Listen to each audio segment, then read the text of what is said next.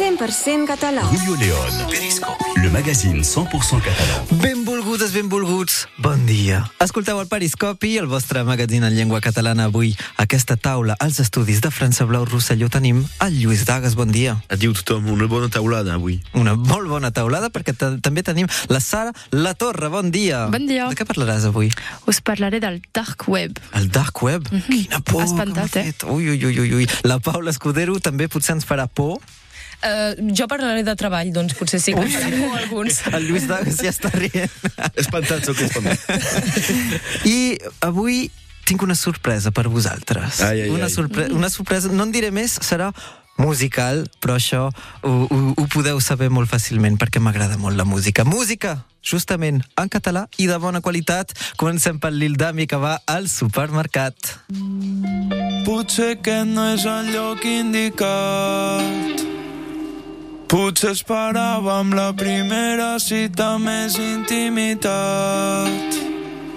Jo creia que era tard per tornar a estimar, que això d'enamorar-se estava caducat. Sempre vaig amb pressa, res preparat, culpo dels meus errors, el signe zodiacal. Però això que em passa és molt heavy, sembla un guió de pel·li. M'he enamorat de cop sucs i refrigeris. Mira quin misteri, el que em fas té molt de mèrit. No et coneixia i ara volo com globo d'heli. Però quan soni aquesta cançó, entre els avisos de les promocions, tinc una oferta i no pots dir que no. M'he enamorat al supermercat, puja la calor, la secció del congelat. M'he enamorat al supermercat, he trobat l'amor menys esperat. M'he enamorat al supermercat i ara per fi tinc la sort de costat. M'he enamorat al supermercat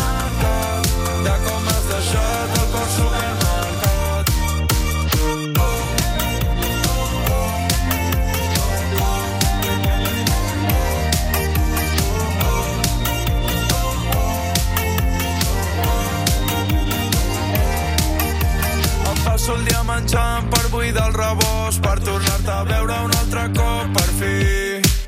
Jo que sempre trigava en anar a comprar, tinc targeta de client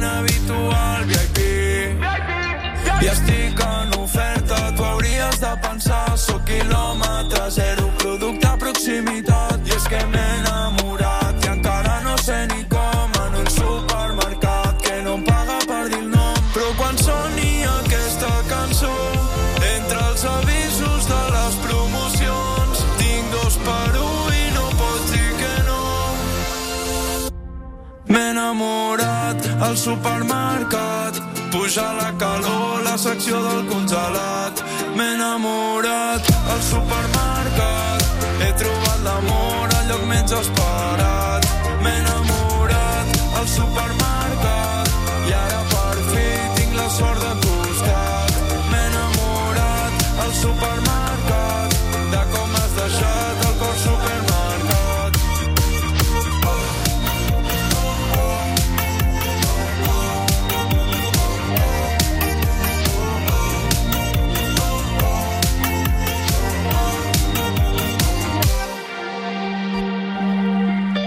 Potser aquest no és el lloc indicat.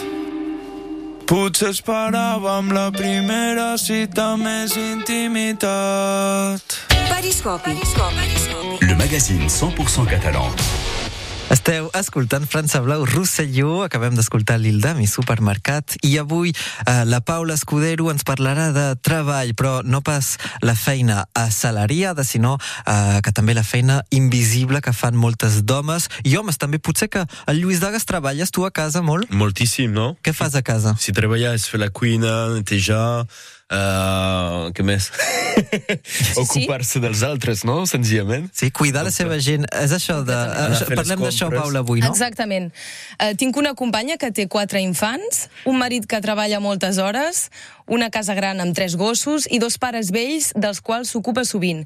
I aquesta companya fa pocs dies em comentava que tenia una entrevista de feina i que no sabia què dir perquè, te, perquè feia cinc anys que no treballava.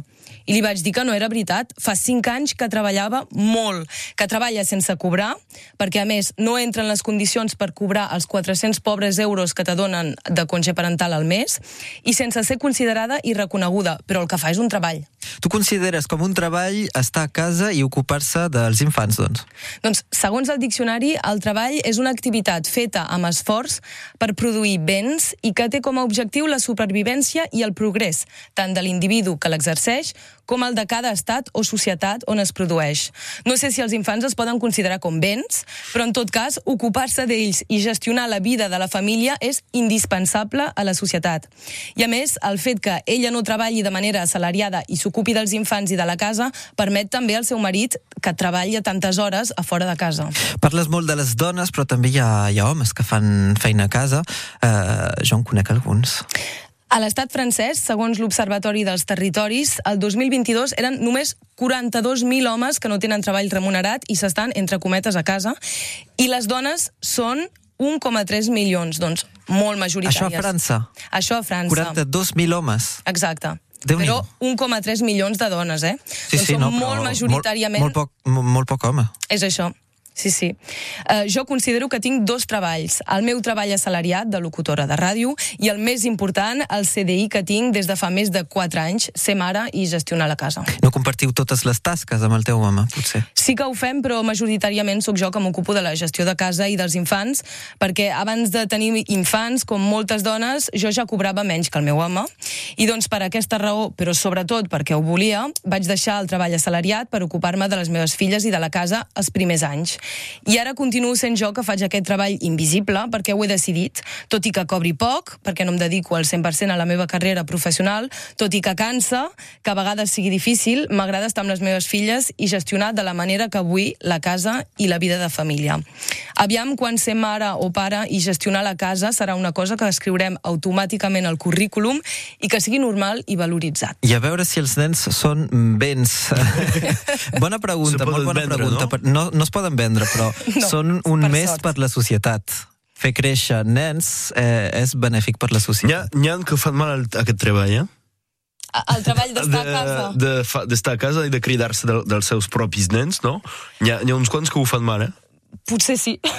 I això també... Jo no. Crec que caldrien formacions, de fet, eh? Sí, escoles Això de pares i mares, això ben segur. Escoles per ser I pares també mares. també eh, ens posa amb la pregunta de, del salari universal, que també podria solucionar aquest problema. Seria una cosa genial. Sí? Tu? Què en penses, Lluís Dagas? Uh, un salari universal, sí. clar, així tothom rep la, la, les mateixes ajudes i no hi ha desigualtats no, de tractament. Uh -huh. I a més, uh, i a més bon, finalment podem considerar que per ocupar-se d'una llar, cuinar, anar a fer les compres, no és un treball, és viure. És viure. Veure potser que és feina, també. Sí. Viure és feina. La, la Sara La Torre, ella, eh, treballa des de casa, però també treballa sobre el dark web i ens, eh, ens parla d'això després del eh, Miqui Núñez, el gelat.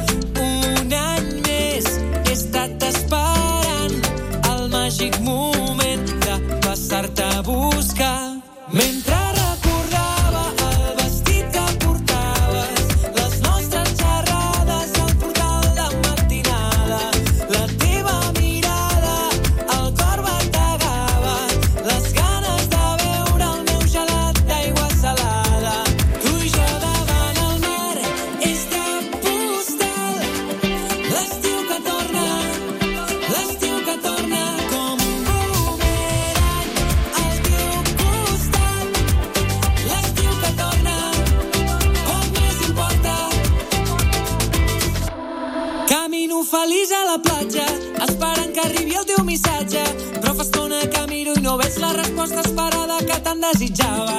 I serà que sí o que no? I serà que sí o que no? Aquest estiu serà molt millor si el començo amb el teu petó. Mentre recordava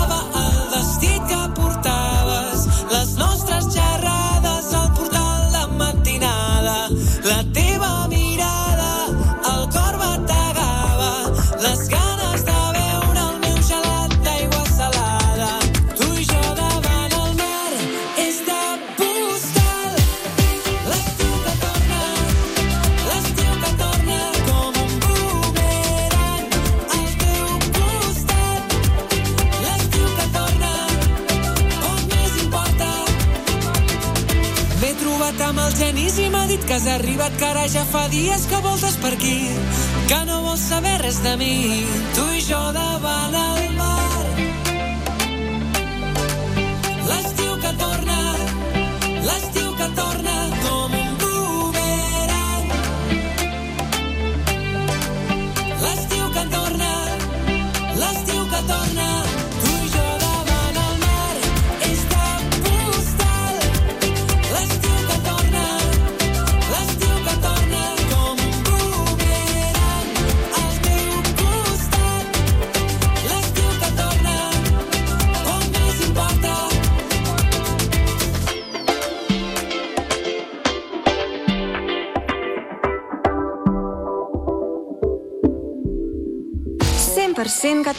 català. Julio León, le magazine 100% catalan. Jo conec una persona que segurament va molt al dark web, es diu Lluís Dagas, no volem saber què va fer al dark web, comprar coses... A, mir a mirar les fotos prohibides de tu. Ah.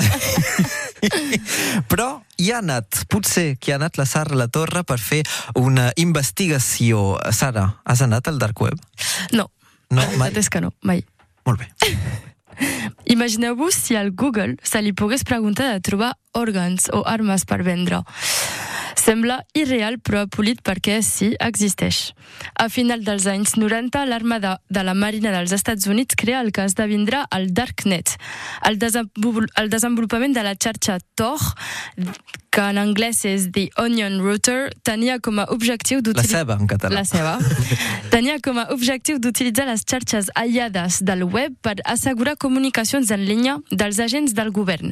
Per què Tor? Doncs perquè la seva? Doncs perquè Tor escripta la informació en diverses capes, com les capes d'una ceba. I això proporciona anonimat i dificulta la identificació de l'origen, de la destinació, de la informació que circula per la xarxa. Doncs al principi és algo militar, una cosa militar Sí, que s'ha anat ampliant a la vida civil. Exacte. Molt bé. Julio, saps quin és el percentatge del web al qual nosaltres tenim accés? No ho sé, com un iceberg. És petit. És petit. 17%. Ah, quasi hi erats. Només un 10% del web és accessible.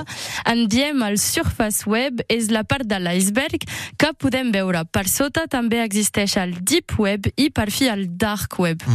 Per donar-vos una idea, el surface web representa 1,3 miliards de pàgines web contra 600 miliards per al deep web. Però el Deep Web, si, eh, si me'n recordo bé, són coses que podem utilitzar però que no podem trobar, per exemple, en Ah, el Google. En el Google, sí. És això? I són molts documents, informacions... Pàgines, la, les pàgines personals de, de correu electrònic, per Sí, exemple. per exemple. Mm, és això. El dark web en català, web fosc, i en francès, doncs, dark web, és la part d'internet que no està indexada pels motors de cerca tradicionals i generalment no és accessible amb els navega navegadors webs estàndard. En els seus inicis, Tor va ser utilitzat principalment per activistes, periodistes i persones que vivien en països amb restriccions severes contra la llibertat d'expressió i la privadesa. Aquests usuaris buscaven una manera de comunicar-se i compartir informació sense preocupar-se de la vigilància governamental o de la censura. Amb el temps, el dark web va ser explotat per individus amb intencions malicioses que van aprofitar-se de l'anonimat per realitzar eh, activitats il·lícites. En el dark web es poden trobar armes, drogues, serveis d'aquests, tràfic d'éssers humans, pornografia i molt més. S'han creat diversos mercats en línia, alguns en parlen del supermercat del web. És el cas de Silk Road, llançat l'any 2011 per Ross Ulbricht, conegut pel seu pseudònim Dread Pirate Roberts. Després de diversos anys d'investigació, el FBI va aconseguir desmantellar Silk Road el 2013 i detenir Ulbricht, que va ser condemnat a una pena incompressible a perpetuïtat. Aquest esdeveniment, esdeveniment va ser un dels primers casos importants de l'aplicació de la llei contra les activitats il·legals al web. Això fa molta por, eh? Sí. Això em fa una, una mica de por. Moltes gràcies, Sara La Torre. Eh, ens trobem molt de pressa a França Blau Rosselló per parlar del dark web i d'internet. Ui, ui. Continuem amb eh, Ginesta, amb Bategues. Lluny del neguit, prop dels teus dits,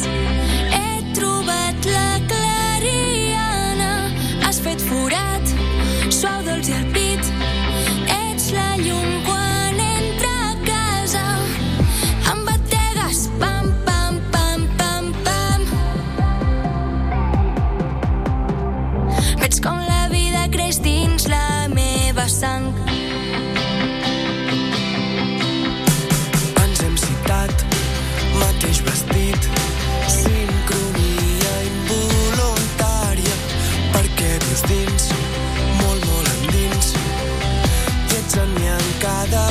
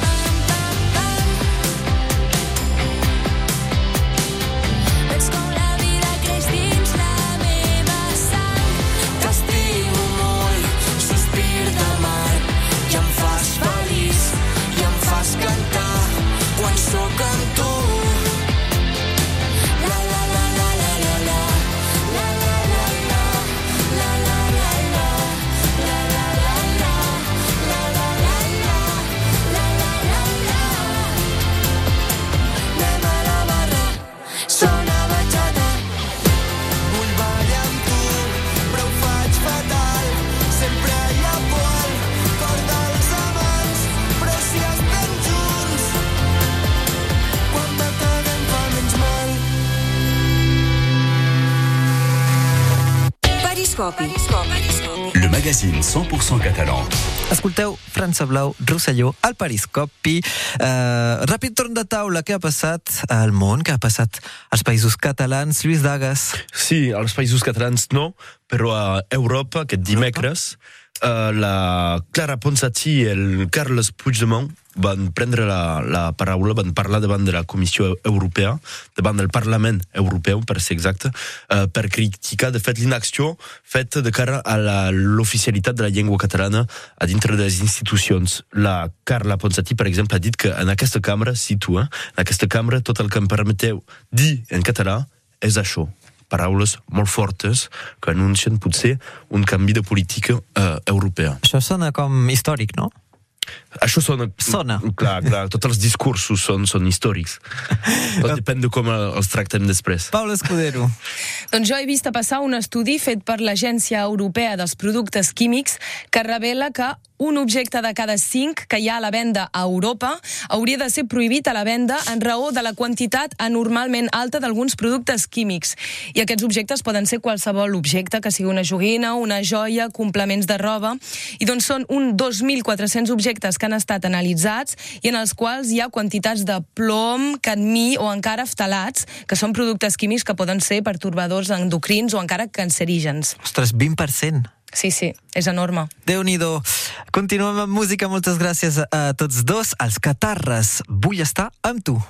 L'olor de cafè dels matins quan em llevo amb tu. Els plats del sopar que ningú té el valor de rentar. I penso en tu a cada moment des que el sol treu el cap pel tagamanent i va il·luminant els somriures de la meva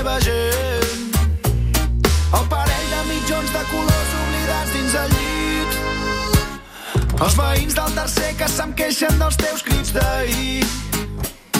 I quan dius que tens pressa, però encara tens temps d'enganxar-te als llençols durant 5 minuts més, fent el gos, fent l'amor, expulsant-los la mandra molt lentament.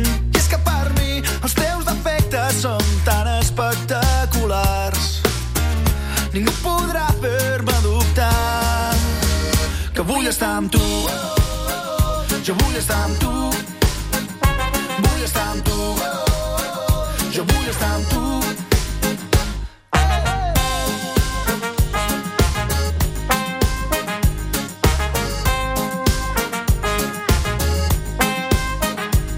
Quan m'enfado i esclates a riure per sota el nas. Quan et dono peixet en els jocs que t'agrada guanyar.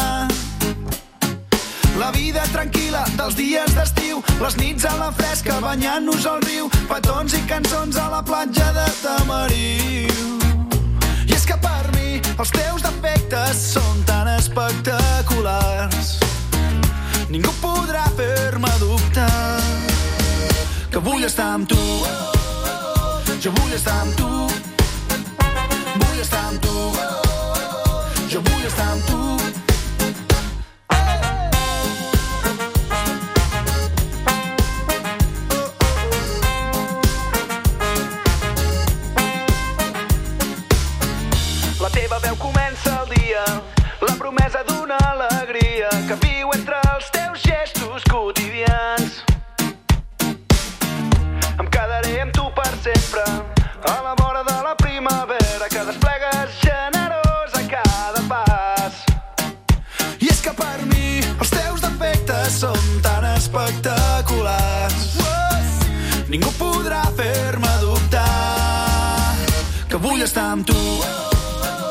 Jo vull estar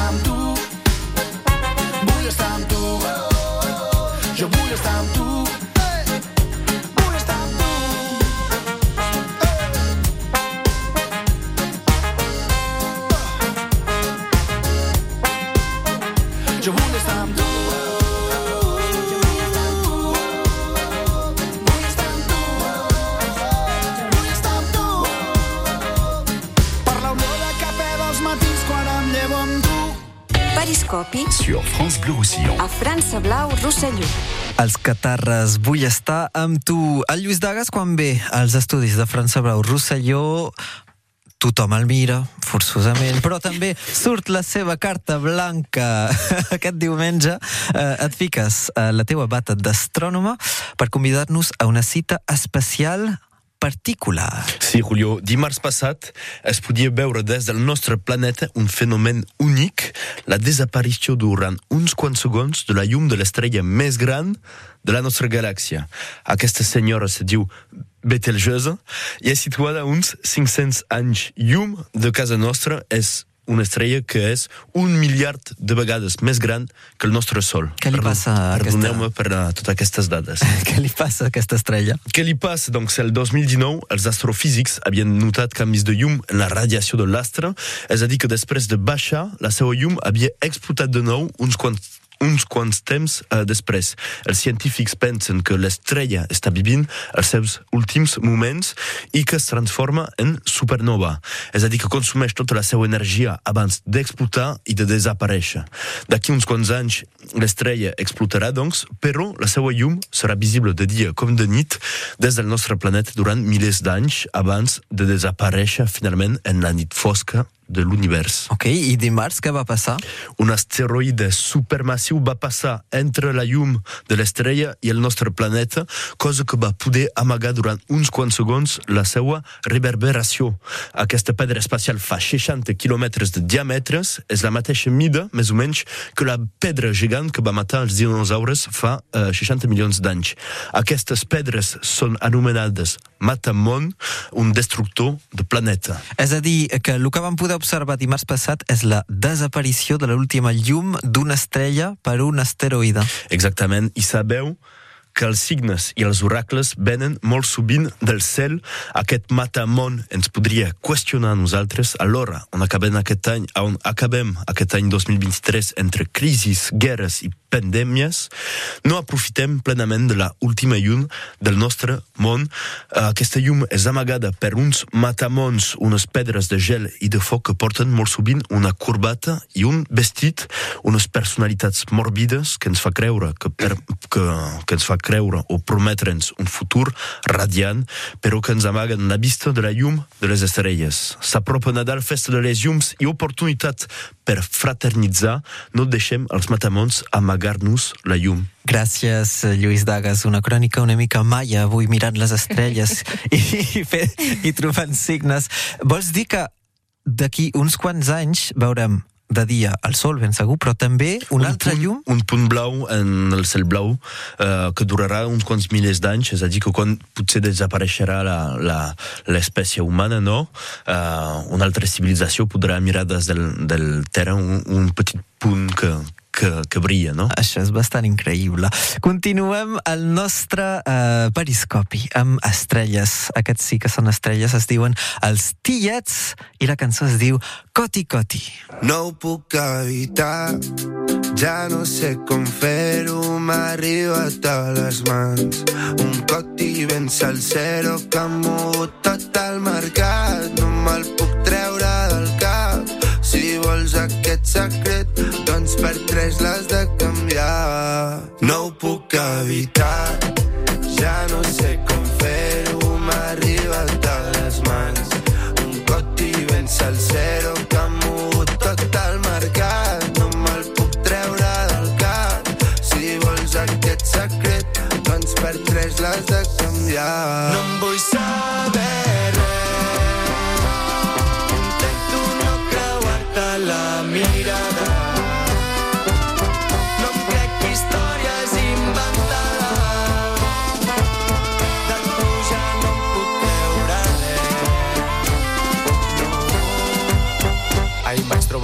l'Aleix i em va dir que tenia cotis. Posseïa info, tenia bones refes. No sabia per què, però s'ajuntaven les notis. El mercat està palmant i tu estàs holding. Tira la manta, pel·li de terror, no vulguis córrer la sort del traïdor. I és que et miro davant de la platja i em dius que no, que no, que no ho pots evitar. Ja no saps com fer-ho,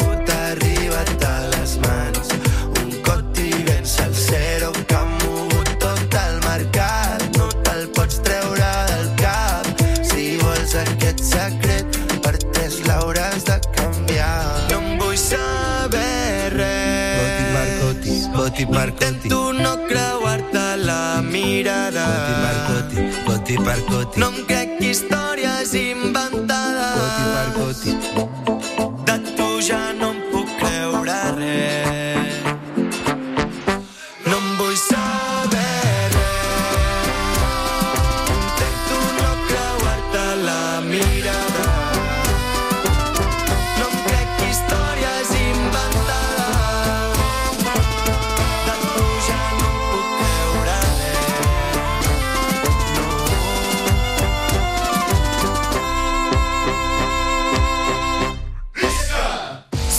100% català. Julio León. Periscope. Le magazine 100% catalan. Avui, per acabar aquest periscopi, us he preparat una sorpresa amb la meva guitarra. Sabeu que cada, ma cada matí, on estàs tu, Lluís, s'ha sentat, vinc i canto una cançó Uau, que he traduït al català i la gent ha d'endevinar el títol i l'artista. Avui, vosaltres jugareu el blind test. Senyor. Preparats? Us he fet un indici. Ho he fet um, per ordre cronològic. Ok? Ok. Anem? Molt bé. Un dia quan jo era tot petit, un dia més bé una nit, els diables van sortir al carrer i sempre me'n recordaré. Patam, patim, patam, mira el foc que m'està corrent.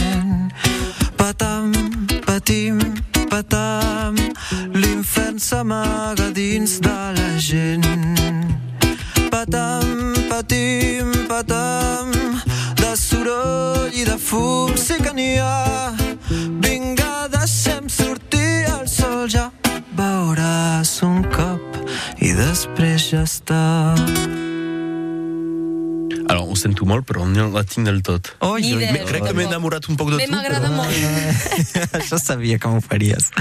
Sara, No tinc cap idea. Ni idea. Havia nascut ja o encara? no, no crec, Sara, no crec. Deu ser per això. Ens ho Aquesta es diu Padam, Padam de l'Edith Piaf, senyores i senyors. Ah, mais sí. No Qui passa res, no passa res, Lluís. Et faré quelcom que coneixes segur més. C'est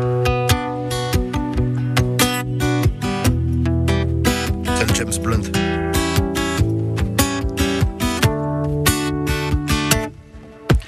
Les sirenes es el nostre Clocó, aquest. sentir des de lluny, des de Sant Martí.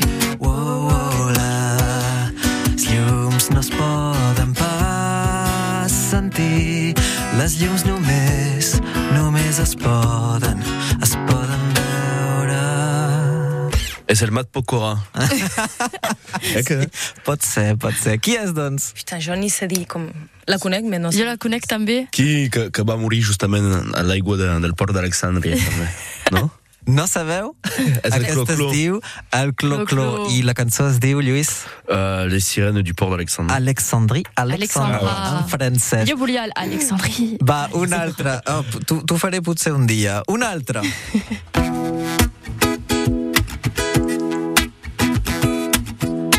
Entre una cosa i l'altra Ah, la conec. no ho he pogut parar a fer una pausa. Ouais. Avui de vol he anat anant a la farmàcia i al mercat. No és normal, no he pogut ni dinar. S'ha acabat menjar per somiar. Avui tot el sant dia he estat corrent. I és que no m'ho puc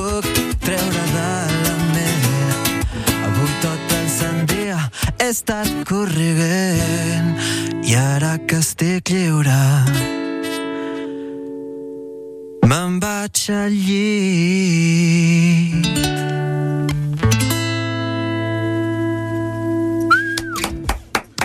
Moltes gràcies. El Palmade, non? Sur la route? El? Palmade? No és el Palmad, però comença, comença igual, comença igual. És el Gerald Palmade. Palmad. Sur la route, no? Sur la Palmade, sur la route. ruta. Exactament. Sur la ruta no cal que hi, ha, que hi Aquesta hagi broma la palmada. tallarem, potser, eh, Seb? No, eh, no, és, no és gaire divertida, me. Però un poc li entès. Va, no sé si tenim temps de fer, de fer una última cançó. En tot cas, ha sigut molt divertit, sobretot la- l'última. Moltes gràcies. Continuem amb música. Encara un cop, senyores i senyors, la música en català, eh, Mama Dusha i Scott D.K. Riquiti, a França Blau. Mare meva, s'acosta el moment de fer riquití. La gent a la gana es planteja sortir d'aquí. Que no hi ha bona boda sense el riquití. A la pista de ball es veuen passos maleïts. Riquití, riquití, riquití, tothom fa d'ara ja no hi ha fotos, tot queda aquí. Que no hi ha bona boda sense el riquití. Fins que la mort ens separi tots riquití. Mare meva, s'acosta el moment de fer riquití.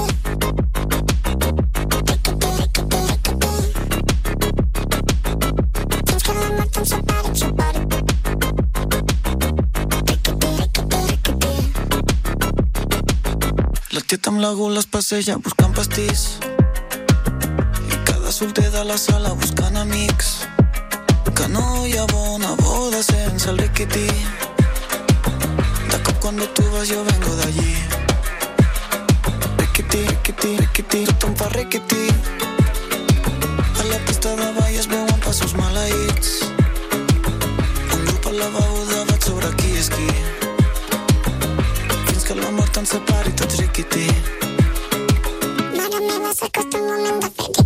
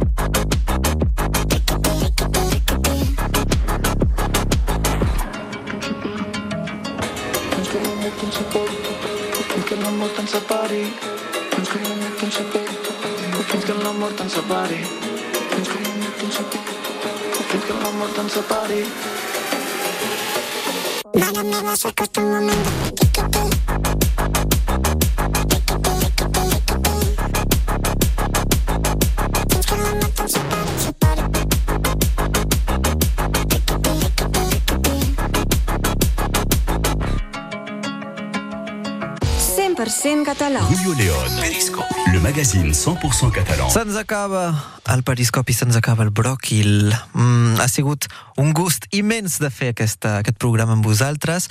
Uh, ràpid torn de taula, què fareu? Uh, què heu fet? Què proposeu? Idees de sortides començant per la Sarra. Jo us parlaré del taller de postals de Nadal de la llibreria catalana de Perpinyà, on també faran caga al tió el dimecres 20 de desembre a les 4 i mitja. Molt bé, moltes gràcies. Lluís Dagas. Si no voleu fer-vos cagar, hi ha el Alcarràs que passa al cinema gràcies al cicle Gaudí, és l'última pel·lícula de l'any, i el podeu veure, per exemple, el 21 de desembre al cinema del Castellet a Perpinyà. Moltes gràcies. Per acabar, Paula Escudero.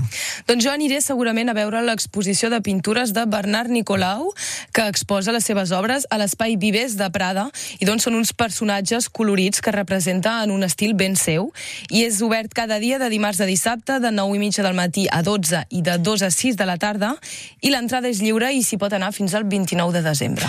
Moltes gràcies a tots tres d'haver fet aquest periscopi. Hem rigut molt, m'ha agradat molt. Moltes gràcies. Bon profit a vosaltres que escolteu si passeu a taula i ens trobem molt ràpid a França Blau Rosselló.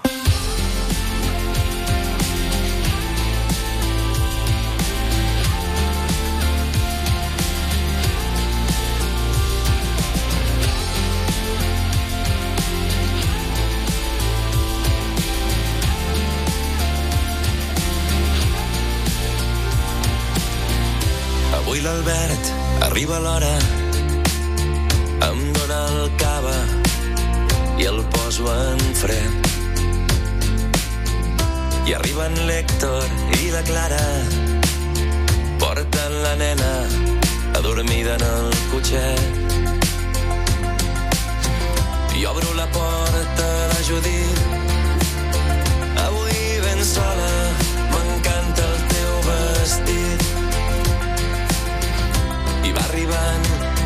colla.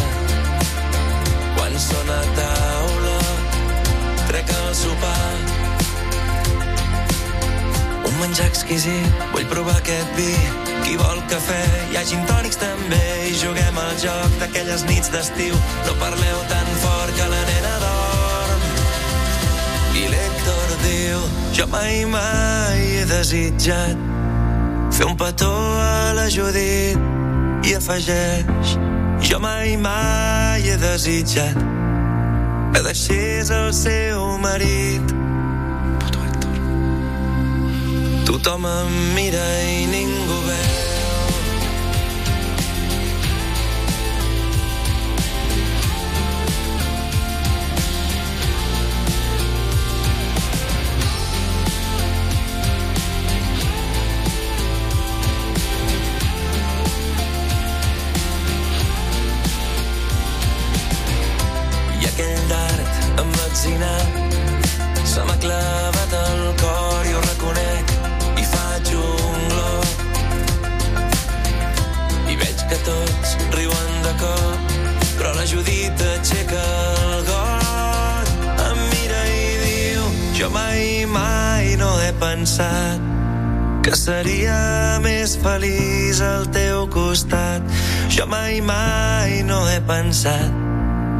seria més feliç al teu costat. I jo em congelo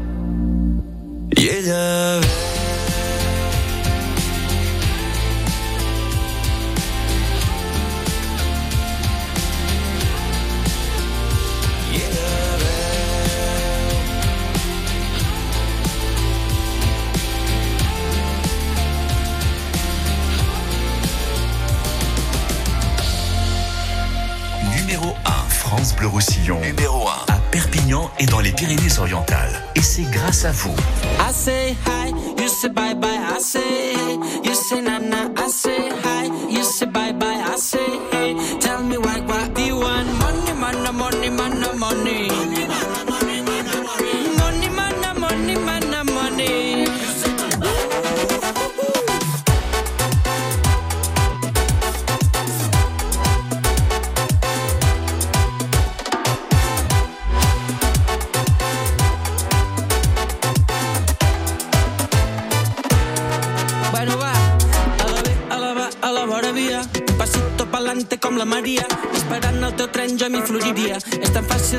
mala, mala vida.